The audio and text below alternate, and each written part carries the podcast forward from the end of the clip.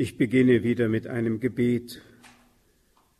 Heiliger Geist, Geist des Lichtes, komm und erleuchte unseren Geist durch dein göttliches Licht.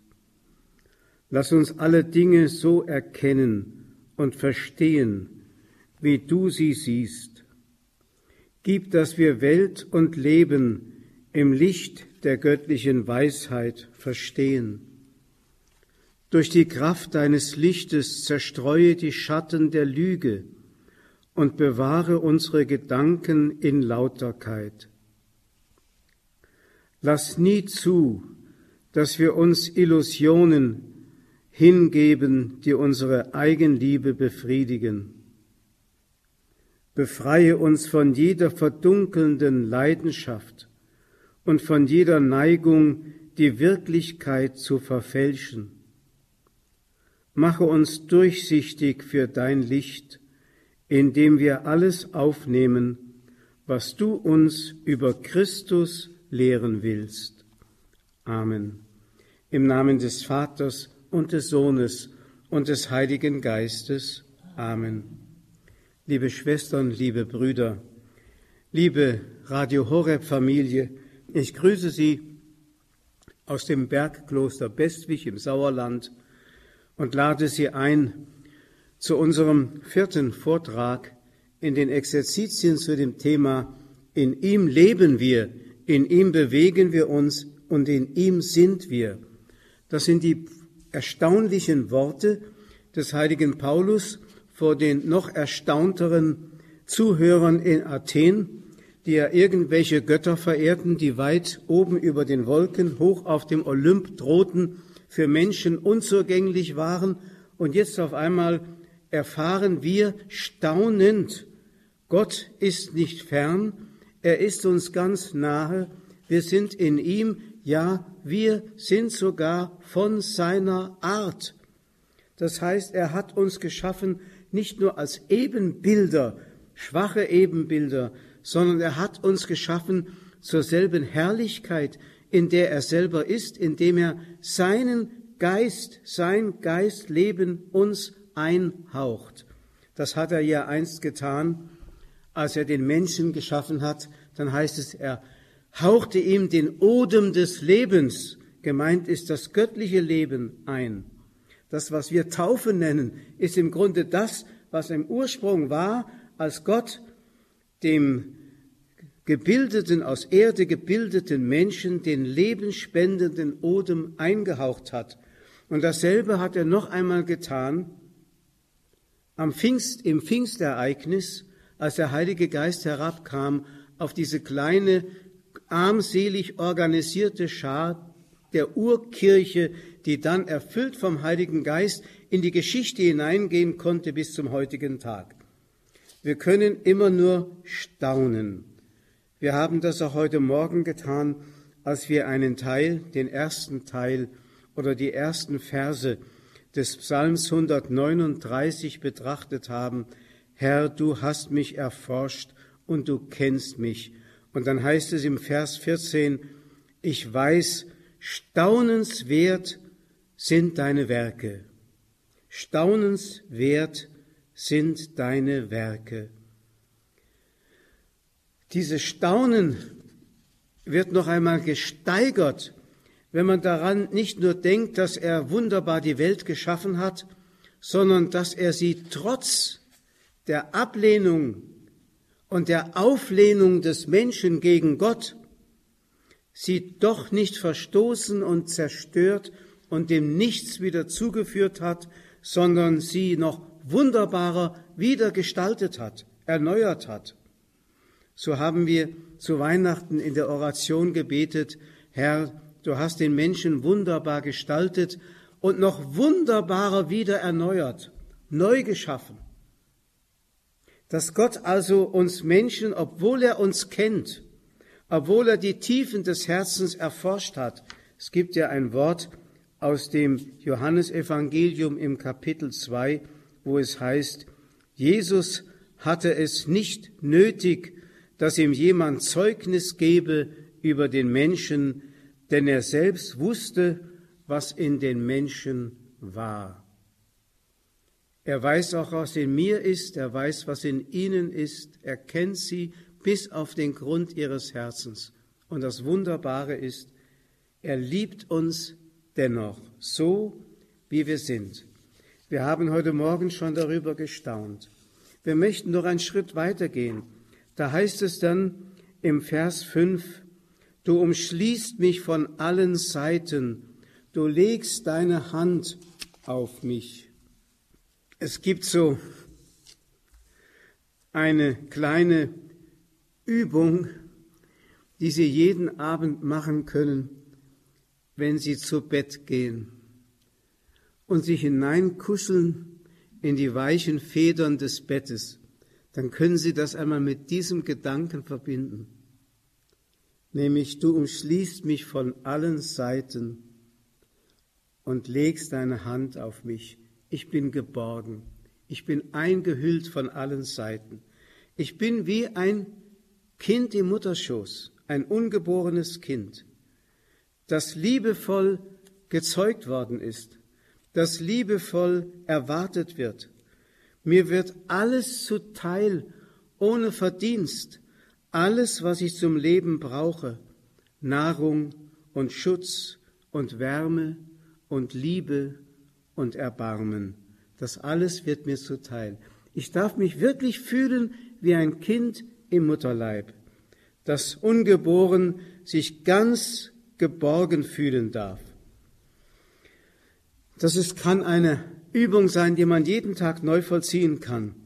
Es gab im Irland, man sagt, zurückgehend auf den Apostel von Irland, den heiligen Patricius oder Patrick genannt, gab es die sogenannten Lorica-Gebete. Ich weiß nicht, ob Sie das schon mal gehört haben. Lorica ist der lateinische Ausdruck aus der Römerzeit für den Brustpanzer. Lorica. Früher haben die Soldaten einen Panzer getragen und der Brustpanzer hieß Lorica. Und diese Lorica-Gebete bedeuten also, Gott umgibt mich und panzert mich und schützt mich von allen Seiten. Nicht nur von vorne, sondern auch von hinten, von rechts und von links, von oben und von unten. Ich bin ganz eingehüllt, nicht nur in seine Liebe, sondern auch in einen Schutz vor seinen Feinden. Ich möchte mal eines dieser Lorika-Gebete Ihnen vortragen. Christus sei mit mir, Christus sei vor mir, Christus hinter mir, Christus sei in mir, Christus sei unter mir, Christus sei über mir, Christus sei mir zur Rechten, Christus sei mir zur Linken, Christus sei, wo ich liege, Christus, wo ich sitze, Christus, wo ich mich erhebe, Christus sei im Herzen eines jeden, der meiner gedenkt. Christus sei im Munde eines jeden, der von mir spricht. Christus sei in jedem Auge, das mich sieht. Christus sei in jedem Ohr, das mich hört. Lorika-Gebet. Jetzt bin ich also geschützt. Können Sie jeden Morgen als Morgengebet beten. Dazu könnte man noch einiges sagen. Ich vermisse in diesen Tagen so etwas von einem Glaubenszeugnis, dass Gott stärker ist als alle Krankheiten und alle Viren. Jesus war es. Und er ist heute noch da, lebendig erfahrbar, was vielen gar nicht mehr richtig bewusst ist, dass derselbe Herr, der Aussätzige geheilt hat, der Tote erweckt hat, der Gelähmten wieder die Gliedmaßen zurückgeschenkt hat, dass derselbe Herr jeden Tag von uns empfangen werden kann in derselben göttlichen Dichte und Gegenwart, wie er vor 2000 Jahren irdisch als Mensch unter uns gelebt hat. Wenn wir nur den Glauben hätten, ich glaube, dann müssten wir ja explodieren vor göttlicher Freude und göttlicher Vollmacht und Kraft. Wir trauen es ihm ja nicht mehr zu. Da merkt man, wie wichtig auch die Anbetung Gottes ist. Dass wir uns immer wieder hinein vertiefen in dieses unfassbare Geheimnis Gott mitten unter uns, ja nicht unter uns, in uns. In uns und wir in ihm. Er ist ein Teil von uns, wir ein Teil von ihm. Das ganze göttliche Geheimnis des Geborgenseins in Gott ist auch ein Geheimnis des durch Durchdrungenseins von Gott. Ich bin durchdrungen von ihm. Er ist wirklich in mir gegenwärtig und im Grunde bedeutet das ganze Leben in der Nachfolge Christi oder wie man es auch nennen mag, also das christliche Leben, nichts anderes als ein progressives Voranschreiten oder des Wachstums des Heiligen Geistes und des göttlichen Lebens in mir, bis es sich so in mir angereichert hat, dass ich sagen könnte, wahrscheinlich ich erst im Himmel, noch nicht hier auf der Erde. Der heilige Paulus hat es aber hier schon auf der Erde gesagt. Nicht mehr ich lebe als ich. Christus lebt in mir. Christus ist mein neues Ich geworden. Wenn ich das sagen könnte. Wir haben heute Morgen von der Vollmacht gesprochen. Was, welche Vollmacht wäre in der Kirche, in den einzelnen Gliedern, wenn dieser Glaube noch da wäre? Wenn man überdenkt, dass Jesus einmal gesagt wird, hat, wenn euer Glaube so klein wäre wie ein Senfkorn, dann könntet ihr zu einem Baum sagen, verpflanze dich ins Meer. Und er würde es tun. Natürlich nicht so als Jux, sondern wenn es, sofern es dem Reiche Gottes dient. Das muss man immer dazu denken.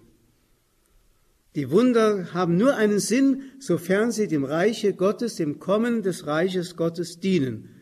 Aber nicht einfach so aus Jux, dass ich einfach sage, lieber Gott, Lotto gewinn, morgen sechs richtige und äh, mein Glaube bringt das schon zu Wege.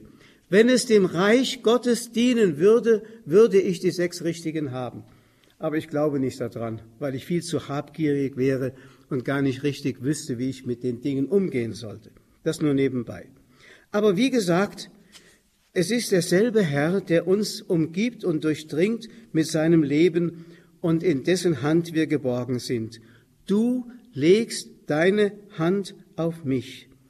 Was bedeutet das, wenn jemand seine Hand auf mich legt, der Herr seinem Knecht das heißt, er nimmt mich zu eigen. Fürchte dich nicht, ich habe dich erlöst, ich habe dich bei deinem Namen gerufen, du bist mein eigen. Dass dieser Eigentumstitel ist ein Privileg, das wir haben. Deswegen nennen wir uns Christen, weil wir Christi Eigentum sind. Deswegen reden wir von Kirche, die sich ableitet von Kyriake, Eigentum des Herrn, heißt das wörtlich übersetzt. Oder Kyriake kann man noch übersetzen, sie ist äh, ein Teil von ihm oder sein Leib, ihm zugehörig. Das Geheimnis der Kirche liegt darin und das Geheimnis eines jeden, der sich Christ nennen darf, du bist mein eigen, ich habe dich erlöst fürchte dich nicht, du gehörst mir. Und die Handauflegung ist auch immer eine Geste, denken Sie auch an Jesu Umgang mit den Kranken und Gebrechlichen, ein Akt der Heilung. Er legt mir die Hand auf, um mich zu heilen. Wie schön ist es, wenn wir einem Kranken die Hände auflegen dürfen, ihm dabei auch die Krankensalbung spenden dürfen ihn segnen dürfen, dann geht etwas von, dem, von Gottes Kraft auf ihn über, stärkt ihn im Glauben, hilft ihm, sein Leiden besser zu bestehen oder schenkt ihm sogar Heilung. Das habe ich übrigens schon immer wieder einmal erleben dürfen, dass jemand, dem ich bei der Krankensalbung die Hände aufgelegt habe, geheilt worden ist. Ich erinnere mich an einen Bankräuber, der in Frankfurt eine Bank ausrauben wollte, dann von der Polizei überrumpelt wurde und bei einem Schusswechsel zwei Bauchschüsse bekam und sterbend bei uns in Kassel in das Gefängnis Krankenhaus eingeliefert wurde. Der Chefarzt, der rief mich dann einmal einen Tag später an und sagt, Herr Pfarrer, gehen Sie mal zu dem Gefangenen, der ist katholisch, wie ich den Akten entnehme, der liegt am Sterben und äh, benachrichtigen Sie die Angehörigen, wenn Sie ihn noch einmal sehen wollen. Ich bin dann zu diesem Sterbenden hin, der in einer Einzelzelle lag, und er war bei Bewusstsein. Da fragte ich ihn, ähm, Sie sind doch katholisch, ja. Äh, glauben Sie an Gott? Ja. Äh, möchten Sie, dass ich Ihnen die Krankensalbung spende? Möchten Sie beichten? Ja. Und dann hat er in wenigen Worten, so ihm das noch möglich war, ein Beichtbekenntnis abgelegt. Und dann bin ich gesprungen, habe das heilige Öl geholt. Unterdessen hat ein Mitgefangener die, Kerz, die Kerzen und ein Kreuz auf den Nachttisch gestellt und als ich zurückkam, war alles bereitet. Ich spende ihm die Krankensalbung und informiere anschließend die Angehörigen, wenn sie ihn noch mal sehen wollen, besuchen sie ihn. Am nächsten Tag musste ich zu einer Gefängnisfahrerkonferenz, zu einer Bundeskonferenz irgendwo hinfahren, war eine Woche abwesend. Und als ich nach einer Woche zurückkam und in das Gefängniskrankenhaus ging, fragte ich den Hausarbeiter, einen Gefangenen, wie ist ausgegangen mit dem äh, Herrn so und so? Da sagte er zu mir, er ist wieder gesund. Sag ich, was? Kommen Sie mit, ich zeige Ihnen. Da führte er mich in eine Gemeinschaftszelle. Er war also nicht mehr in der Einzelzelle. In einer Gemeinschaftszelle saß er auf der Bettkante und aß mit Wohlbehagen eine Butterstulle. Ich dachte, ich traue meinen Augen nicht. Der Mann hätte doch tot sein müssen. Der war sterbend. Der Arzt hat es mir attestiert. Und dann nahm er mich beiseite und sagte, Herr Pfarrer, ich muss Ihnen was sagen. Ich habe früher eigentlich nie richtig an Gott geglaubt. Aber jetzt glaube ich an ihn. Sie können sich nicht vorstellen, was passiert ist, als Sie mir die Krankensalbung gespendet haben. Da war in mir so etwas wie ein ganz helles Licht. Und ich kann es nicht mit Worten sagen, was das war, aber ich glaube an Gott. Und ich wurde gesund. Sowas gibt es. Ich habe deine, meine Hand auf dich gelegt. Du sollst gesund sein. Jesus hat so geheilt. Und manchmal ist es, wenn es dem, muss immer dazu fügen, sofern es dem Reiche Gottes dient, wird er wieder gesund. Und wenn ein Kranker unter dieser Prämisse den Priester bittet oder einen Mitchristen, einen Mitgläubigen bittet, betet doch für mich, dass ich wieder gesund werde, dann hat es nur Sinn, wenn der Kranke zugleich auch die Intention hat, ich will aber mit meiner Gesundheit in Zukunft dem Reiche Gottes dienen. Und nicht, dass das Bier wieder schmeckt oder es mir wieder gut geht, ich meinen Urlaub machen kann, den ich schon gebucht hatte und so. Dafür sind wir nicht auf die Welt gekommen. Gott will wirklich heilen. Und heilen ist ein Teil des Erlösungswerkes Christi. Er will den ganzen Menschen heilen. Er will ihm die Schönheit zurückschenken, die der Mensch durch die Sünde verloren hat. Und Sie wissen ja, das brauche ich Ihnen nicht zu erzählen. Es gibt eine innere Schönheit. Und wenn er die Hand auflegt, dann konsekriert er, dann verwandelt er, dann weiht er, dann segnet er mich. Jede Segnungsgäste ist mit einer ausgestreckten Hand verbunden. Denken Sie an die heilige Messe bei der sogenannten Epiklese. Epiklese heißt wörtlich übersetzt Herabrufung des Heiligen Geistes auf die Gaben von Brot und Wein.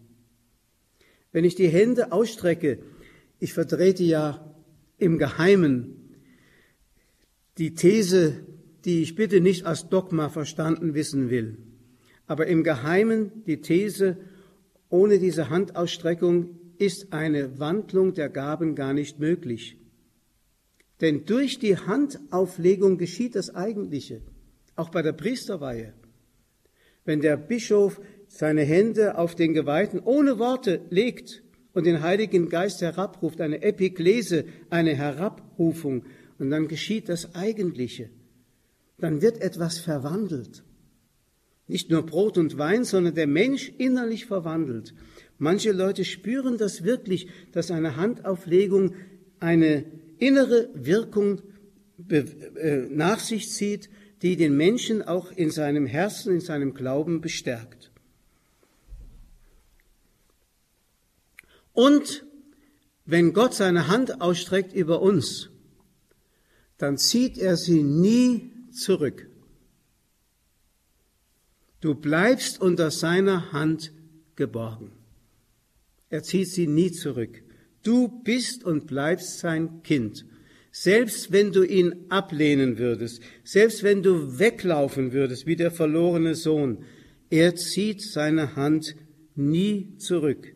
Du bleibst unter seinem Schuss und in seiner Liebe geborgen.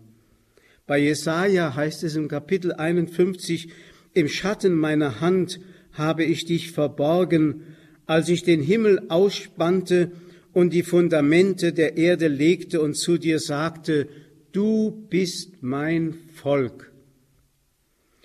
Und bei demselben Propheten Jesaja im 49. Kapitel heißt es, kann denn eine Frau ihr Kindlein vergessen, eine Mutter ihren leiblichen Sohn?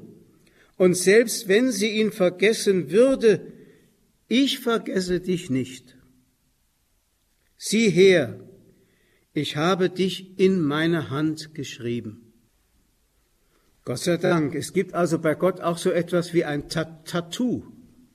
Wir sind so in seiner Hand geschrieben, dass dieses Mal, das er sich selber zugefügt hat, indem er mein Schicksal zu seinem Schicksal machen wollte, nie wieder auslöschen wird. Das bleibt. Ein göttliches Tattoo. Und dann geht es ja weiter in den Versen sechs bis zwölf. Zu wunderbar ist für mich dieses Wissen, zu hoch, ich kann es nicht begreifen. Wohin könnte ich fliehen vor deinem Geist? Wohin mich vor deinem Angesicht flüchten? Steige ich hinauf in den Himmel, du bist schon dort.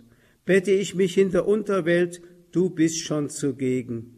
Nehme ich die Flügel des Morgenrots und lasse mich nieder am äußersten Meer, auch dort wird deine Hand mich ergreifen und deine Rechte mich fassen. Würde ich sagen, Finsternis soll mich bedecken, statt Licht soll Nacht mich umgeben. Auch die Finsternis wäre für dich nicht finster, die Nacht würde leuchten wie der Tag, die Finsternis wäre wie Licht. Liebe Schwestern und Brüder, das sind Worte des Trostes. Ich kann vor Gott nicht davonlaufen. Wie Jona. Und Jona wurde ja eingeholt. Man kann vor Gott nicht davonlaufen. Wer von Gott davonlaufen will, der läuft vor sich selber weg. Denn Gott ist unsere eigentliche Natur, ist unser eigentliches Ich. Wie ich schon sagte, nicht mehr ich soll als Ego getrennt von Gott leben, sondern er will mein Ich sein. Ich kann vor mir selber nicht weglaufen. Und wenn ich es täte, dann müsste ich mich selber gewissermaßen vergewaltigen und mir selber Schaden zufügen. Wenn ich Gott verleugne, verleugne ich mich selber. Es gibt nur einen Grund, zur Gottesleugnung. Nicht, dass ich ihn nicht erkenne, denn jeder Mensch hat die Möglichkeit, ihn zu erkennen. Der heilige Paulus beschreibt das im ersten Kapitel im Römerbrief. Jeder hat die Möglichkeit, ihn zu erkennen. Nein, das Problem ist, dass viele, die ihn zwar kennen, ihn nicht anerkennen. Das ist das Problem. Und das hat mit der menschlichen Arroganz etwas zu tun. Die Autonomie, Begierde des Menschen, der selber sein will wie Gott und der jede Form von Unterordnung ablehnt.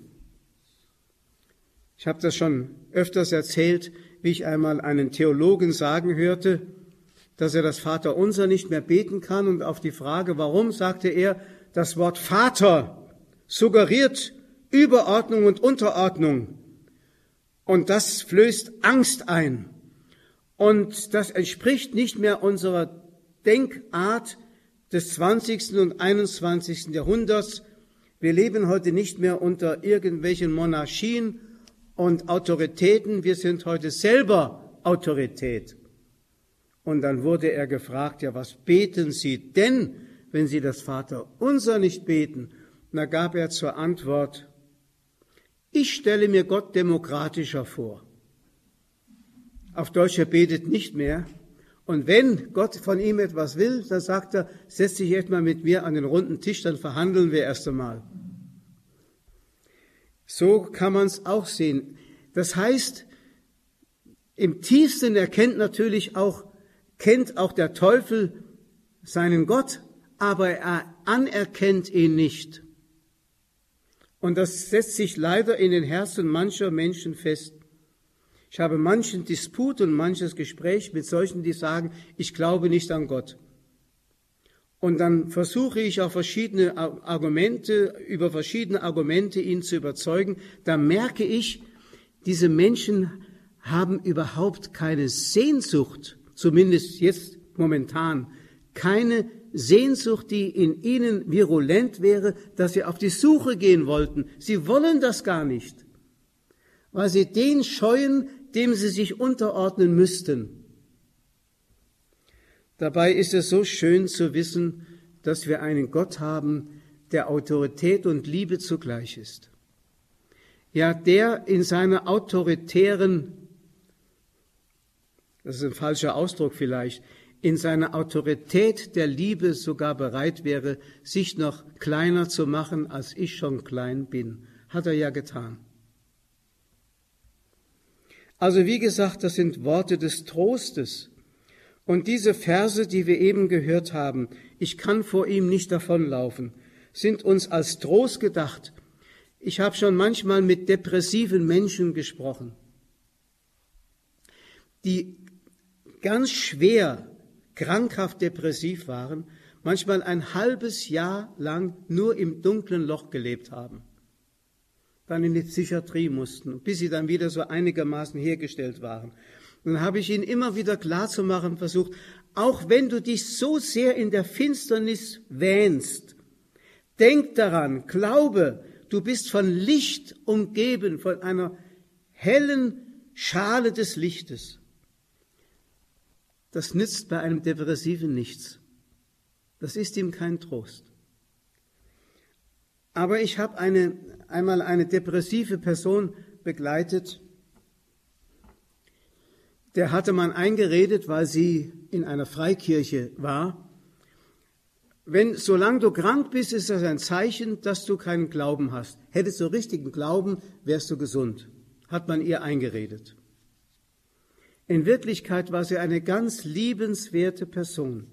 Und wenn sie aus dem Loch heraus war, aus dem finsteren Loch, war sie voller spritziger, humorvoller Fröhlichkeit, dass man sich richtig erfreuen konnte an dieser Person.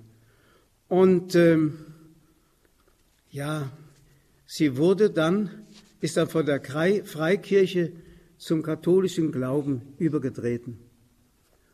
Und ähm, dann habe ich sie mal gefragt, weil die Konversionsfeier eine sehr, eine sehr lieblose war. Der Pfarrer hatte das mit einem Werktagsgottesdienst in einer Gemeinde verbunden. Ich war anwesend und hatte den Eindruck, der Pfarrer hatte die Person ganz vergessen und wusste gar nicht mehr, dass die aufgenommen werden wollte oder sollte in die katholische Kirche. Und äh, dann am Schluss, als er den Segen geben wollte, dann fiel sein Blick auf diese Dame. Um Gottes Willen, die wollte ja aufgenommen werden in die katholische Kirche. Da hat er noch schnell irgendwas inszeniert. Es war peinlich.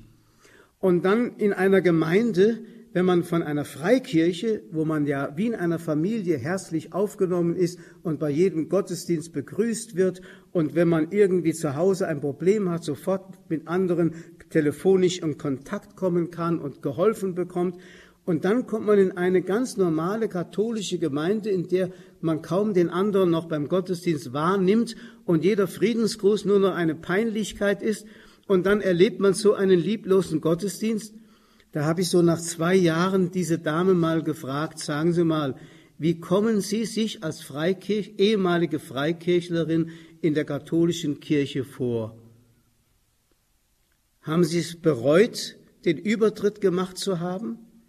Und da gab sie mir zur Antwort, seit meiner Konversion ist für mich das Katholischsein ein Fest ohne Ende. Das hat mich beeindruckt. Eine depressive Frau sagt, ein Fest ohne Ende. Ja, das ist tatsächlich so, dass wir Menschen, wenn wir diese Wirklichkeit einmal verinnerlicht haben, dass wir in Gott geborgen sind, dass er seine Hand auf uns gelegt hat, dass wir eigentlich im tiefsten Inneren keine Angst mehr zu haben brauchen. Wie kann das denen helfen, die vielleicht als Gefangener in einer einsamen Zelle sind? Ich habe einmal das Buch gelesen von Kardinal Van Thuan, dem vietnamesischen Kardinal, der neun Jahre in Einzelhaft in Vietnam im Gefängnis war.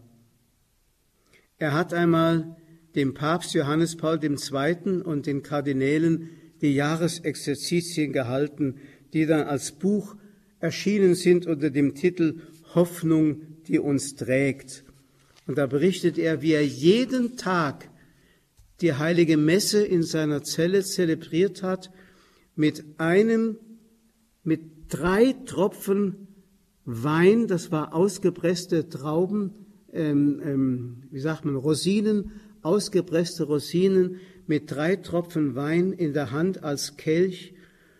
Und so war die Hand sein Altar, vor der er, vor dem er jeden Tag die heilige Messe gefeiert hat und Christus in der Eucharistie mit etwas Brot das er verwandeln durfte, gefeiert hat. Das ist unglaublich schön. Oder in der frühen Zeit, als es die Wüstenväter gab, da war es für sie wichtig, in der Zelle zu bleiben und nicht nach draußen herumzuschweifen und äh, Unterhaltung und Ablenkung zu suchen. Es hieß der Spruch oder die Maxime, bleib in deinem Kellion, in deiner Zelle. Und dort begegnest du Gott. Da wird zum Beispiel berichtet, ein Bruder kommt in die Sketis, in die sketische Wüste in Ägypten, zum Altvater Mose und begehrte von ihm ein Wort. Der Greis sagte zu ihm, Fort, geh in dein Kellion, setze dich nieder, und das Kellion wird dich alles lehren. Suche die Gegenwart Gottes. Das war sein Wort. Der Kirchenvater Athanasius lässt in seiner Vita Antonii, also der Biografie des heiligen Antonius, den Einsiedler, in einer Rede sagen, dass wir nicht die Meere durchfahren brauchen, um nach der Tugend und dem objektiv Guten zu suchen. Die wichtigen Anhaltspunkte für unser menschliches Verhalten liegen bereits in der Natur unserer Seele begründet. Sie kennen vielleicht die Sinnsprüche des schlesischen Dichters Johannes Scheffler, der sich selber den Namen Angelus Silesius gegeben hat. Ich weiß noch, wie wir das in der Schule durchgenommen haben als Primaner. Und der Deutschlehrer, ein älterer, gesetzter, erfahrener Schulmeister, gab uns als Hausaufgabe auf, für den nächsten Tag zwei solcher Sinnsprüche auswendig zu lernen. Einer von denen heißt, Mensch, geh nur in dich selbst denn nach dem Stein der Weisen brauchst du nicht allererst in fremde Lande reisen. Einer meiner Mitschüler, der sich diesen Vers vielleicht vorgenommen hatte, aber zu faul war, ihn auswendig zu lernen, der wurde ausgerechnet, aufgerufen am nächsten Tag, er sollte einen Sinnspruch von Angelus Silesius zitieren. Und ihm fiel da gar nichts mehr ein. Sein Nachbar flüsterte ihm zu, Mensch, geh nur in dich selbst. Und dann fing er an und rief in die Klasse hinein dem Rektor entgegen, Mensch, geh in dich. Der Lehrer zuckte richtig zusammen. Mensch, geh nur in dich selbst, denn nach dem Stein der Weisen darf man nicht allererst in fremde Lande reisen. Und dann ein anderes Wort, halt ein, wo läufst du hin? Der Himmel ist in dir. Suchst du ihn anderswo, du fehlst ihn für und für. Genau das ist gemeint. Gott ist in uns, wir sind in ihm und wir laufen oft draußen herum. Der heilige Augustinus beschreibt das in seinen Bekenntnissen. Ich habe ihn draußen gesucht und er war schon längst in mir. Er war schon längst in mir. Ich brauche nur in mich hineinzuhören. Man erzählt von dem Altabt Or und von Abbas Theodor. Sie waren eben daran, in ihre Kellion Lehm zu werfen, da sprachen sie zueinander, wenn uns Gott jetzt heimsuchte, was würden wir dann tun? Und weinend schafften sie wieder den Lehm hinaus, und jeder zog sich in sein Kellion zurück. Also der Mensch ist immer versucht, entweder durch Zerstreuung oder durch Arbeit, sich irgendwie von, aus dieser Innerlichkeit herauszubegeben nach außen, aber wir können ihn in uns und sollen ihn in uns suchen und finden. Ja, wir haben das Staunen ein Stück verlernt darüber, dass wir so in Gott geborgen sind. Gott hat mich wunderbar geschaffen, so haben wir in dem Psalm 139 gehört. Ich bin kein Zufallsprodukt. Ich bin unter den unzähligen Möglichkeiten die einzige Wahl Gottes. Ich wurde im Mutterleib gebildet, habe einen Leib bekommen und werde zu diesem Mutterschoß wieder zurückkehren, wie einmal Hiob sagte, gemeint ist die Mutter Erde, Dort wird mein Leib einmal eingebettet und meine Seele wird ganz in Gott sein. Diese Erkenntnis ist die Voraussetzung dafür, dass man sich selbst bejahen kann, dass man in sich selbst den Frieden haben kann. Denn in seinem Buch war schon alles verzeichnet. Meine Tage waren schon gebildet, als noch keiner von ihnen da war. Ich bin ein ewiger Gedanke Gottes. Und das macht mich am Ende ganz demütig und lässt mich sozusagen vor Gott kapitulieren. Dann gestehe ich vor ihm ein, wie schwierig sind für mich, o oh Gott, deine Gedanken, wie gewaltig ist ihre Zahl. Und die letzte Bitte, zeig mir, ob ich auf dem rechten Weg bin. Zeig mir, ob ich meiner Berufung treu geblieben bin. Leite mich auf dem altbewährten Weg. Und dieser altbewährte Weg ist der Wille Gottes. Hier findet der Mensch letztlich zur Anbetung Gottes, weil er Gott mit seinem Verstand nicht begreifen kann, aber sich ganz ihm anvertrauen darf, weil er weiß, Gott ist die Liebe. Amen. Ehre sei dem Vater und dem Sohn und dem Heiligen Geist, wie im Anfang, so auch jetzt und alle Zeit und in Ewigkeit. Amen.